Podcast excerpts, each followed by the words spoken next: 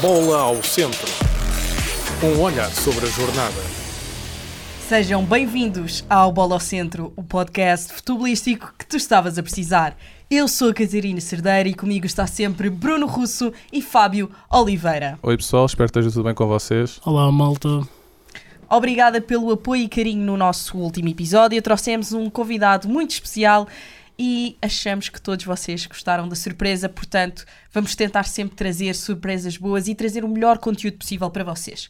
Portanto, bola ao centro para começarmos o episódio. Bola ao centro. Maltinha, não é surpresa para ninguém, começamos sempre da mesma forma, desculpem, mas temos que começar a falar da Liga Portugal. Fábio, comece contigo. Temos o Porto Estrela, em que o Porto ganha 2-0 com golos de Galeno e João Mário. O que é que achas disto de trazer o Galeno de volta aos golos? Antes de irmos aos golos, ah, uma mensagem do Bola ao Centro. Muita força ao Zaidu, que se lesionou e está fora o resto da época. E ao João Neves e ao António Silva, toda a gente sabe o que lhes aconteceu. Muita força. É nós, Bola ao Centro. Yeah. Continuando. Se calhar uma das poucas semanas em que o Porto tem uma semana tranquila. Quer dizer, agora tem, tem vindo a ser mais recorrente. Mas é um bom jogo do Porto. Não permitiu ao Estrela muitos ataques. Se calhar o único jogador do Estrela que eu destacava era o Ronaldo, não sei se é Tavares, Ronaldo Tavares, exatamente. o ponta de lança, mas é um bom jogo do Porto. Galeno de volta aos golos. A semana passada foi muito criticado. Esta semana não há nada a apontar ao grande jogo do Porto. Sim, eu acho que foi um bom jogo do Porto, ainda mais para aquilo que tinha vindo a ser os últimos dois resultados, um depois do empate e de uma derrota em Euro, que acho que foi, digamos assim, um pontapé na crise daquilo que tem sido, uh, aquilo que tem acontecido ao Porto, ainda mais num jogo que antecede uns oitavos final da Liga dos Campeões contra um Arsenal que está em grande forma. Acho que, como o Fábio disse, o Zaidu, infelizmente, uh, veio da cana e acabou por se lesionar e não vai jogar mais o resto da época, ou seja, o Porto fica ali um bocadinho curto na, na zona das laterais, fica só com o Vendel, para o lado direito tem só o João Mário, no banco tem o, Jorge Sanches, mas é um bocadinho curto assim para, para a equipa do Porto, e acho que esse tem sido o grande problema do Porto uh, este ano, Uh, ainda mais em relação ao plantel do Benfica, que tem várias opções para todas as posições, e acho que o Porto está um, um bocadinho curto. Mais um grande jogo de, de Evanilson, que apesar de não ter marco, uh, não está a, a- a assumir nada a pressão de- da chegada de Taremi da, da Taça da Ásia, e acho que o Porto está muito bem e pode, digamos assim, fazer uma surpresa contra o Arsenal, porque, como todos esperamos, eh, o mais óbvio é a vitória do, do Arsenal nesta, nesta eliminatória. Sim, mas vimos a época passada o Arsenal também estava em boa forma e foi eliminado pelo Sporting. Exato. Portanto, temos aqui a ver uh, o peso que é esta competição e o peso que tem o Futebol Clube do Porto. Sim, sim, O. Futebol Clube do Porto não é uma equipa qualquer na Champions League. Exato. E ao contrário do que se pensava, o Alan Varela se ilusionado do jogo com o Aroca e achámos que ele não ia jogar neste jogo contra o Estrela, mas acabou por jogar e ele ali no meio campo com o Nick são duas peças muito importantes deste puzzle e se um Sim. deles não jogar, acho que o Porto sente muito isso e contra o Aroca sentiu isso mesmo. E o Exato. Porto precisava mesmo desta vitória. Muito, muito, muito. E destacar já agora o Sérgio Conceição, que mesmo apesar da derrota da semana passada e dos resultados negativos que tem vindo a ter, continua a apostar no mesmo 11, continua a acreditar nos seus jogadores e isto também é bastante importante para o estado anímico de- deles. Sim, não é por os resultados estarem a correr mal que as coisas estão mal. Pode ser muitas vezes questões de sorte. Há jogos em que tentamos, tentamos e não conseguimos, mas não é por eh, os resultados não saírem que temos que alterar o 11, porque o processo está lá e o processo vai acabar por dar certo. Sim. Acho muito engraçado isso de vocês falarem de alterar o 11, porque foi mesmo isso que fez Roger Schmidt frente ao Vizela em casa e ganharam 6-1. Um, uma equipa que rodou bastante, Sim. Uh, uns por motivos, pronto, como tu já disseste, ninguém sabia uh, o luto do António Silva, uh, mas rodou muito a equipa e, por exemplo, não tivemos um ponta de lança. Não jogou nem Artur Cabral, ah, quer dizer, jogou o Sim, Tensteg, sim, mas sim. pronto, não jogou o habitual. Sim. Nem sequer Marcos Leonardo costuma ser o suplente. Ou Exato. seja, quem é o ponta de lança deste jogo que não tinha jogado nos últimos jogos acaba por ser Tengsted e é aqui uma surpresa ah, neste 11 de Roger Schmidt. Sim. Foi um Roger Smith que surpreendeu tanto o adversário como os próprios benfiquistas, de certa forma. Uh, roda a equipa, claramente dá ali uma mensagem de que não quer desrespeitar o adversário, mas já está a pensar no, no jogo da Liga Europa. Há jogadores que precisam descansar, isto também é normal. Um treinador saber gerir e conseguir, de certa forma, rodar o plantel quando, quando é necessário. Já criticámos algumas vezes isto no Roger Smith, desta vez rodou. E acertou Sim, em cheio. Os deu para ver que os adeptos ficaram um bocado receosos, se assim podemos dizer, mas é um Roger Smith que gera bem e o Benfica faz um grande jogo, principalmente uma grande primeira parte, de destacar o Tankstead que, a diferente do Arthur Cabral, o que é que ele pode trazer de diferente ao jogo? Eu acho que é mais móvel, não sei se vocês compreendem. Sim. É mais móvel, dá mais soluções, não no apoio frontal, mas faz movimentos muito bons e o Benfica faz um grande jogo, uma grande primeira parte. E depois na segunda parte foi, apesar de, de baixo nível, na minha opinião, é só para gerir. Sim, e também é uma mensagem de que todos contam, todos os jogadores podem ser titulares nesta equipa e numa época que ainda é muito longa, todos são muito importantes. E como o Fábio disse, o Tankstead não é um jogador tão forte uh, com os pés, como por exemplo é o Arthur Cabral e o Marcos Leonardo, o Arthur- Cabral mais a jogar de costas para a baliza, mas o Tankstead é um jogador muito importante na, na fase de pressão da equipa adversária uh, na saída de jogo. E viu-se isso, por isso mesmo o Benfica acabou por fazer seis golos na primeira parte, depois claro na segunda parte muitos adeptos criticaram, vi muitas críticas por o Benfica não ter continuado com o rolo compressor de marcar e marcar e marcar. Se calhar está aí a grande diferença para o Sporting deste ano, que o Sporting, mesmo estando a ganhar por 4, quer o quinto, por quinto, quer o sexto, mas também temos de ver que o Benfica geriu o jogo e não podemos criticar isso. O mais importante para a equipa encarnada são os três pontos. Conseguiu, na segunda parte, acabou por sofrer um gol e marcar outro, mais um gol do Marcos Leonardo, que por acaso eu sinceramente, se o Arthur Cabral não jogasse, eu esperava a sua titularidade, Sim, mas foi do também. Tankstead e acho que que correu bem, digamos assim. Sim.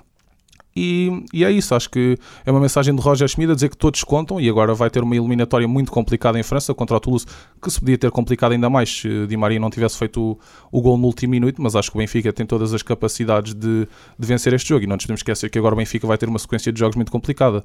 Tem Toulouse, recebe o Portimonense e depois vai ter uh, jogo contra o Sporting fora em Alvalade para a Taça de Portugal e vai ao Dragão, ou seja, é importante dar minutos a todos para todos estarem prontos para quando for preciso entrar darem resposta. Lá está. E, e o Benfica acaba por gerir a segunda parte ah, de outra maneira, mas também temos que perceber aqui que ao entrar o Di Maria anula muito o Neres. Sim. E é uma das grandes questões aqui.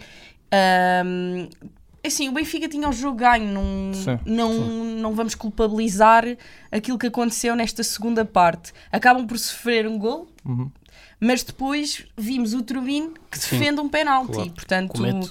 Acaba, acaba aqui por. eh, É o primeiro guarda-redes na história do Benfica a defender três penaltis no, no mesmo campeonato. Sim. E como disseste, essa entrada do Di Maria obri- eh, para a saída do Rafa obrigou o Neres a vir jogar para, para dentro, nas costas do avançado, e se calhar não o deixou assim tão solto Sim. como ele estava na primeira parte. E o David Neres que acabou por voltar, já tinha voltado de lesão, mas foi a primeira titularidade e fez dois gols e duas assistências. É um jogador que em forma e é Tem o que- homem do jogo. tem- claro, tem Sim, que ser sim, titular neste claro. Benfica. Não sei quem é que sai, mas ele tem, ele tem que ser titular. E depois também ainda não falámos aqui, mas eu pessoalmente gostei muito da exibição do João Mário ali a jogar como segundo médio ao lado do João Neves. Era o que eu ia dizer, é o que eu ia dizer. Criticam muito o João Mário nestes últimos jogos eh, na equipa titular do Benfica e neste jogo teve um jogo impecável, Sim. diria eu. Mas se calhar eu acho que o João Mário acaba por ter um jogo impecável, não só pelas circunstâncias em que o Benfica joga, mas porque é ali que ele se sente mais confortável a jogar. Sim. Sempre jogou ali e ali no meio campo é, vê-se a diferença dele a jogar no meio campo e na Exato. linha. Sim, porque ele é um jogador que joga com calma, um jogador pausado, que pondera o Exato. jogo e é mais importante ter um jogador, de- um jogador desse ali no miolo do meio campo do que, digamos assim, encostado à linha, que acaba por ser um interior, mas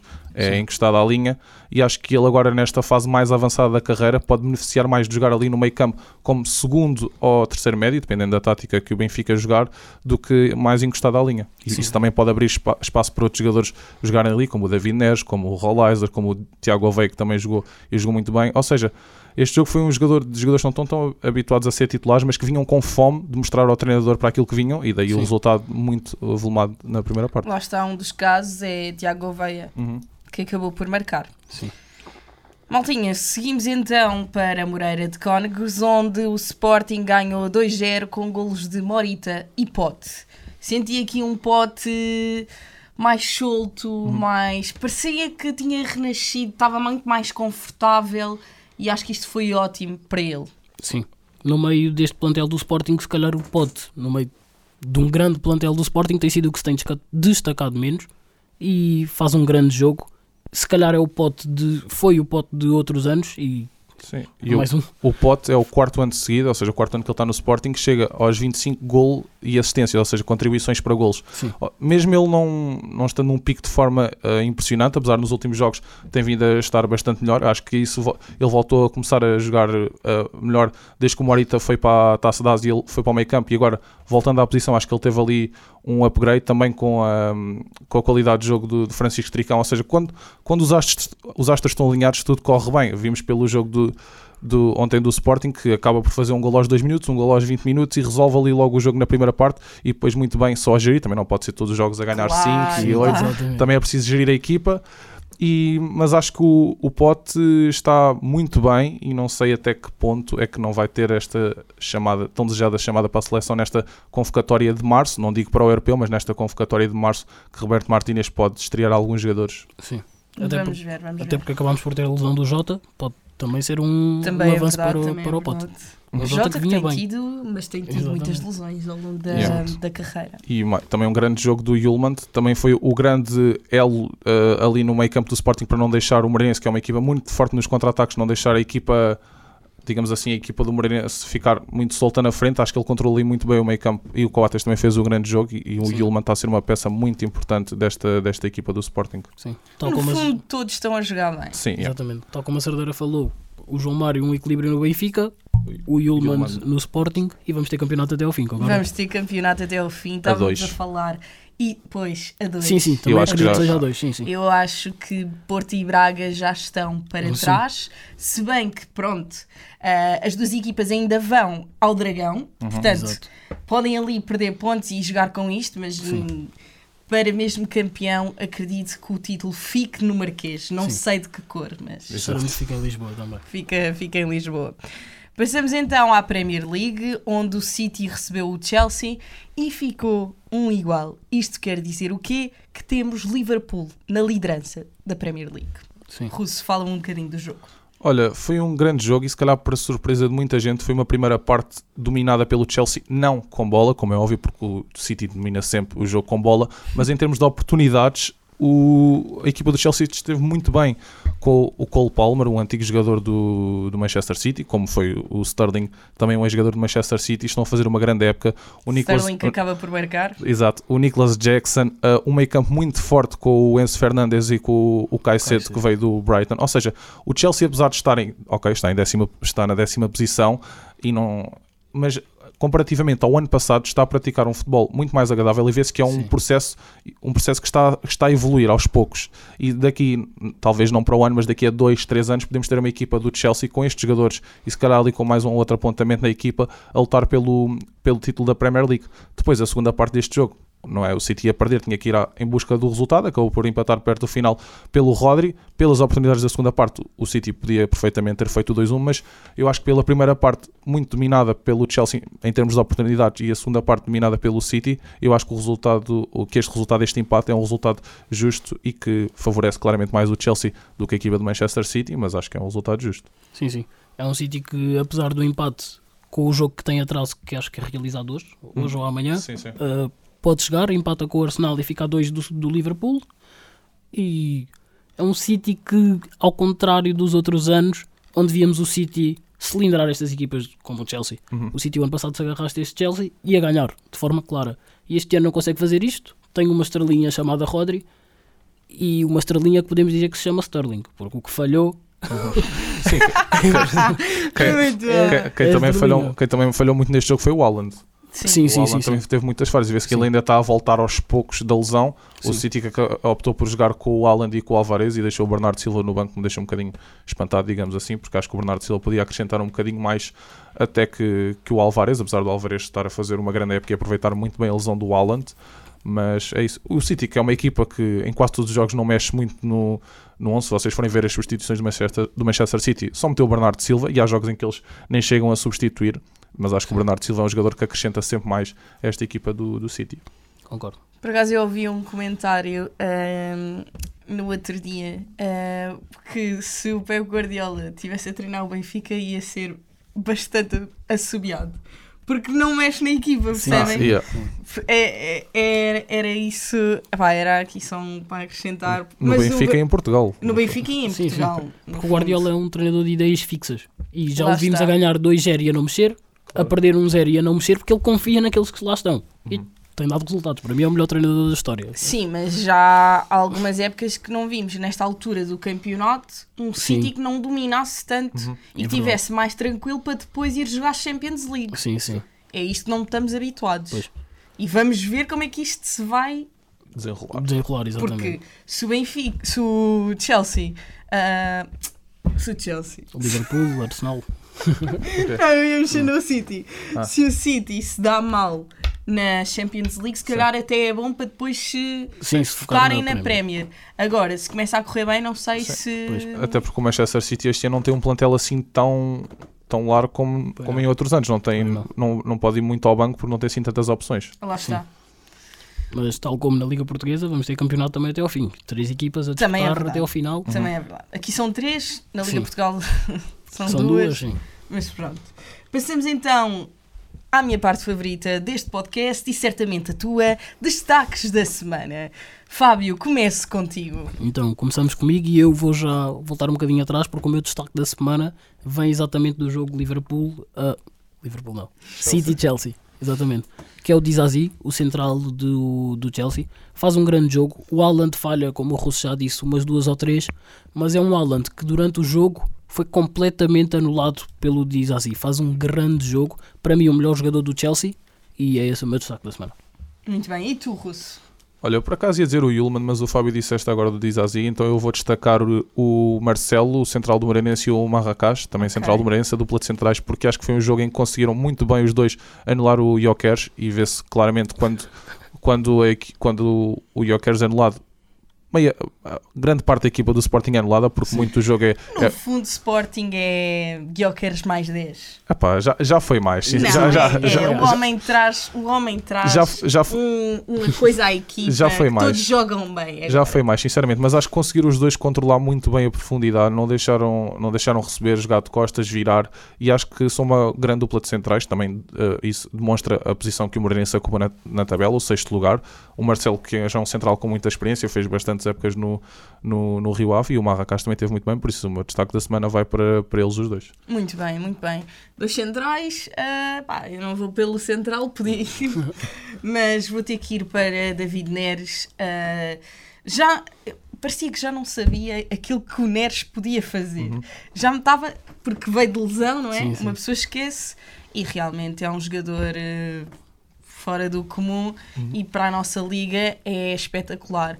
Agora lá está, para mim também o Neres é um, é um jogador que tem que ser titular, mas depois quem é que sai, não é? Pois. Acaba aqui por ser ah, o grande problema. Mas pronto, Para os adeptos é bom. para os Significa- adeptos é bom. Para os significa- adeptos Quer é bom. para o Roger Smith também, porque há treinadores que, se é para ter problemas, que sejam estes. Qual Sim, jogar? claro. Antes isso do que. Exatamente. Olha, não tenho aqui qualidade nenhuma. Lá está. Maltinha, passamos então para a próxima jornada e já que o meu destaque foi de um jogador do Benfica, falamos do Benfica que recebe em casa o Portimonense. O que vamos esperar deste jogo? Olha, o Portimonense que veio de receber o Vitória em casa e acabou por empatar no igual, ou seja, um resultado muito positivo para a equipa de Paulo Sérgio. O Benfica, que vem de uma eliminatória europeia, e não é uma primeira mão, uma segunda mão, depois de um 2 a 1 e de um jogo muito complicado, ou seja, eu até acredito que o Benfica neste jogo contra o Portimonense, ah, e tendo em conta que depois vai ao Alvalade, acho que até pode, digamos assim, rodar um bocadinho a equipa como fez agora no, jo- no jogo desta semana contra o Vizela. Se calhar não uma revolução tão grande, mas acho que vai haver ali um apontamento ou outro que Roger Schmidt vai mudar, também muito dependendo daquilo que vai acontecer no jogo contra o Toulouse, mas acredito que não vai ser uma eliminatória que o Benfica uh, vá resolver logo, acho que vai até aos últimos minutos, quem sabe prolongamento, e acho que vai muito depender daquilo que vai ser o jogo com o Toulouse, mas em casa o Benfica tem todas as capacidades para conseguir ganhar este jogo, e é isto. Ainda por cima é porque a Concordo. eliminatória ainda está em aberto. Sim, sim, é isso. um Muito em aberto. Muito em aberto. Concordo, concordo plenamente com, o- com o que o Russo disse. Não há muito mais a acrescentar. É um Benfica que vai ter que ganhar. Até porque depois vem, como já se falou, depois deste vem um jogo para o campeonato no Dragão. Não convém o Benfica perder pontos já. Uhum. Lá está, o Benfica não pode perder pontos, quer continuar, não interessa hum, contra quem é que é, não Yeah. pode perder Não pode mesmo perder. pontos se quer continuar na luta por este campeonato. Uh, seguimos então para Barcelos, onde o Porto vai jogar. E o Barcel... Barcelos não, e o Gil Vicente, que é uma grande equipa. Gosto muito do Gil Vicente. Um, grande estádio, já agora. Grande estádio. Uh, se todas as equipas mais pequenas tivessem Sim, um estádio assim, era top. Um, e eu acho que aqui o Porto pode ter algumas dificuldades, estando a jogar fora. Sim, sim. É um Gil Vicente que em casa costuma-se debater muito bem, cria muitas dificuldades às equipas grandes e o Porto é prova, prova viva disso. Que o Porto, quando joga normalmente em Barcelos, passa mal. Portanto, vamos ver o que é que o Gil Vicente nos pode trazer, o que é que o Porto nos pode trazer, mas eu acredito que vai ser um grande jogo de futebol. Sim, não sei se o Gil Vicente vai abordar o jogo como fez contra o Benfica, a jogar sem avançado, a jogar com o Félix Félix Andrade solto na frente, com um avançado mais móvel, não sei.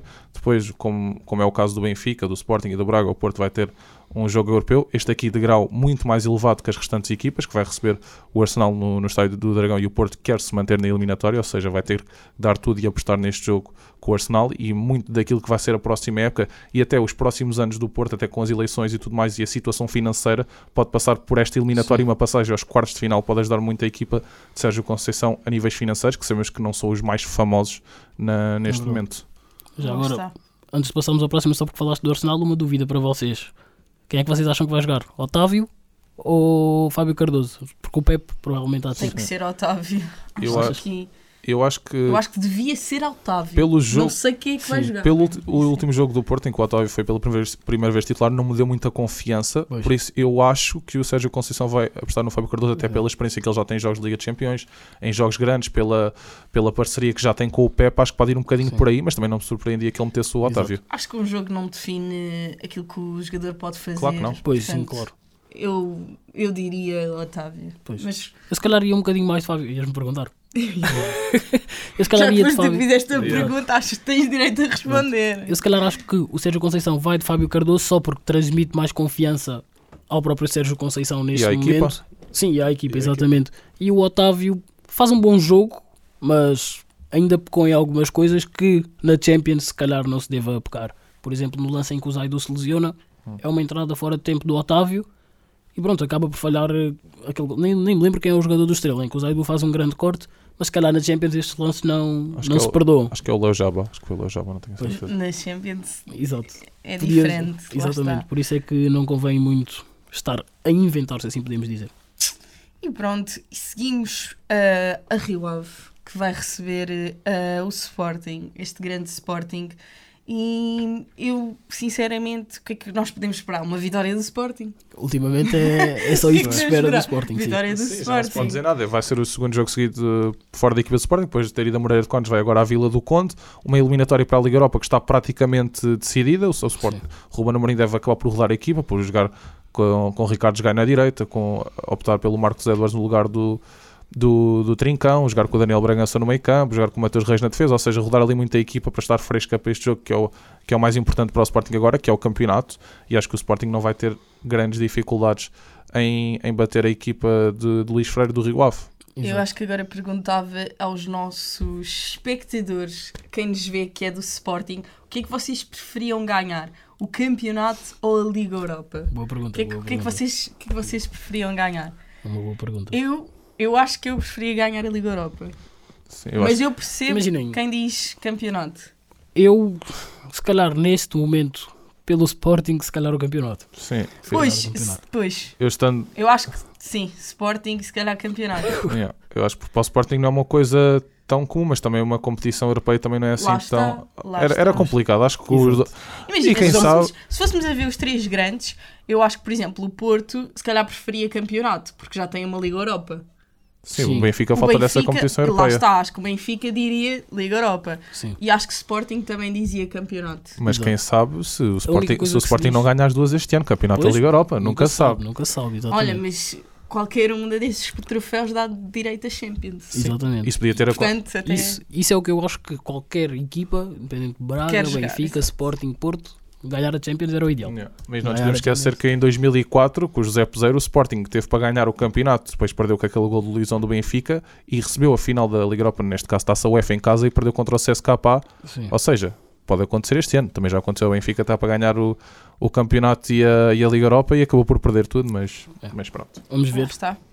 há um bom historial das equipas portuguesas na Liga Europa. sim, é verdade, é verdade. Atenção. Nós, Portanto, de vez em quando, sabe? De vez em quando fazemos uma má prestação a outra a nível europeu, Não, as mas no equipas- geral até As equipas portuguesas são boa boas na- na- nas competições europeias. Concordo. Vimos o Porto muito forte nas Champions, o Benfica nos últimos anos também. Ahm, vamos ver o que é que estas três equipas conseguem tirar aqui da Liga Europa. Ahm, e é isto, malta. Acabamos assim este episódio. Obrigada por nos acompanhar. Deixa um like no vídeo. Se estás a ouvir no Spotify, muito obrigada. Deixa o like também, 5 estrelas. E hum, aproveita por nos seguir no Instagram e no TikTok. Maltinha, é tudo por agora. É isto, malta. Obrigadão. Até para a semana. Malta, até para a Tchau. semana. Bola ao centro. Este programa foi gravado nos estúdios da Universidade Autónoma de Lisboa.